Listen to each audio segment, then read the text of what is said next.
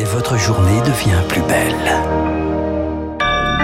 Il est 7h, merci d'être à l'écoute de Radio Classique. Nous sommes le vendredi 21 janvier 2022.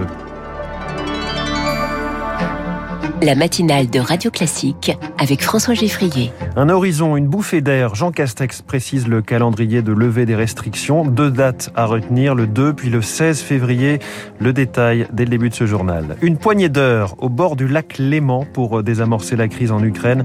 Russes et Américains se retrouvent une toute dernière fois tout à l'heure à Genève. Et puis plus d'un million de volailles bientôt abattues dans le sud-ouest à cause de la grippe aviaire. Le cauchemar continue pour les éleveurs.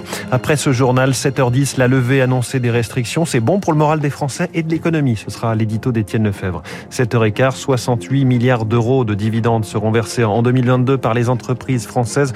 On va comprendre le sens de ces versements avec l'économiste Alexis Karklins-Marchais.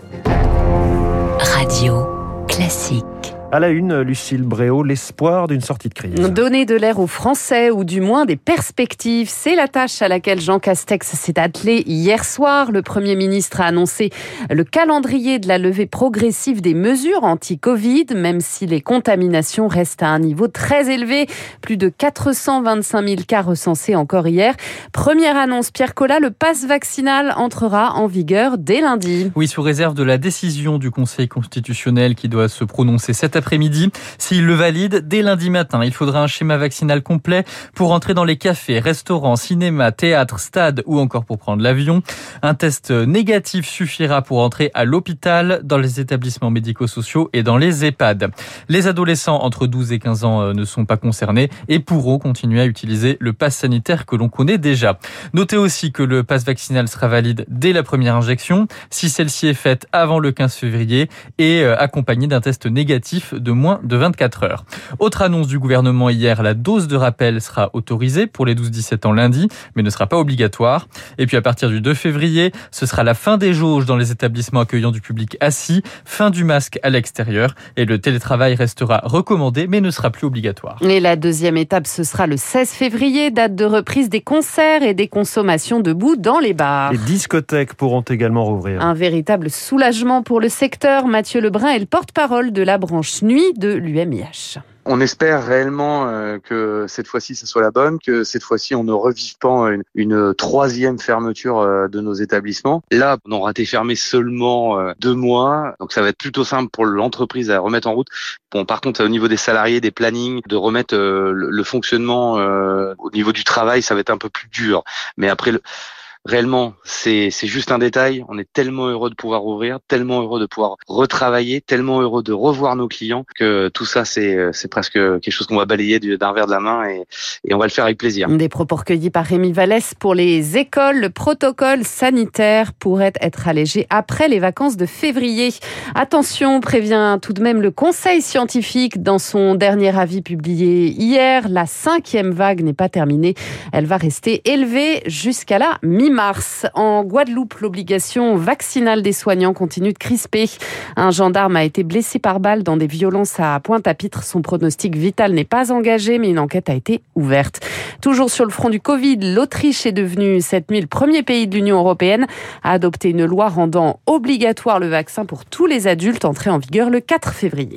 À Genève, Russes et Américains face à face aujourd'hui. Dans un palace au bord du lac Léman, Anthony Blinken et Sergei Lavrov, les chefs de la diplomatie américaine et russe, vont tenter une toute dernière fois de désamorcer la crise ukrainienne. Washington soupçonne Moscou de vouloir envahir son voisin malgré des menaces de lourdes représailles.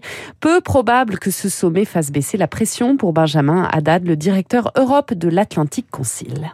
La question aujourd'hui, c'est de savoir si la Russie se sent dissuadée d'une intervention par l'unité euh, transatlantique, par les menaces de sanctions, par euh, éventuellement le soutien militaire que les Américains ont promis d'accorder à l'Ukraine en cas euh, d'invasion.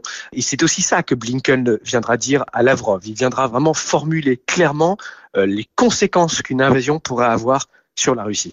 Mais je pense qu'aujourd'hui, hein, à Washington, il y a un certain pessimisme sur la capacité à empêcher euh, Vladimir Poutine de se lancer dans cette aventure. Propos recueillis par Marc Tédé. Aux États-Unis, la justice a également inculpé cette nuit quatre responsables biélorusses. Ils sont accusés d'avoir dérouté en 2021 un avion de Ryanair pour arrêter un journaliste d'opposition qui se trouvait à bord. En France, la grippe aviaire continue de faire des ravages dans le sud-ouest. 231 élevages ont déjà été contaminés depuis un peu plus d'un mois. Plus d'un million d'animaux supplémentaires vont devoir être abattus. Des abattages préventifs dans les Landes, le Gers, les Pyrénées-Atlantiques.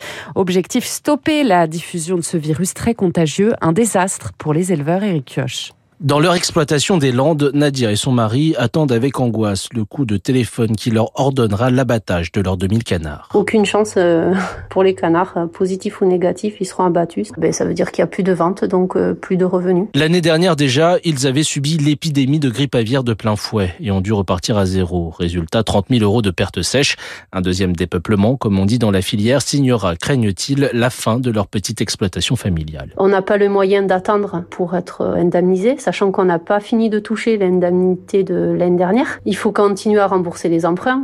Avec mon mari, on fait notre CV, il faut qu'on trouve du travail, il faut qu'on s'en sorte. Pour éviter que les éleveurs indépendants aux reins fragiles ne ferment tous boutique, certains syndicats de la filière appellent à ne tuer que les bêtes contaminées. Mélanie Martin, présidente du mouvement de défense des exploitants familiaux des Landes. Essayons de sauver ce qui est sauvable. Faisons un petit peu du cas par cas pour mettre en valeur ce qui peut. Ça permettra aux producteurs de souffrir un petit peu moins. Faisons preuve de bon sens sur le territoire. Solution impossible pour le ministère de l'Agriculture. La lutte contre l'épidémie passe par un assainissement des zones contaminées et donc l'abattage par précaution de toutes les bêtes. Les chasseurs vont devoir continuer, continuer à indemniser les agriculteurs pour les dégâts sur les récoltes causées par le gibier, les sangliers, entre autres le Conseil constitutionnel a tranché. Et puis l'appel de 100 personnalités du monde de la culture dans une tribune publiée dans les Inrocks. Elle demande au parti de gauche de rejoindre la primaire populaire Parmi les signataires, Juliette Binoche, Anna Mouglalis ou encore Jean-Pierre Daroussin. Merci, c'était le journal de 7 heures, signé comme chaque jour Lucille Bréau. Dans un instant, euh, l'essentiel de l'économie. L'édito d'Étienne Lefebvre, enfin de la clarté et de la visibilité pour les entreprises. Merci le pass vaccinal.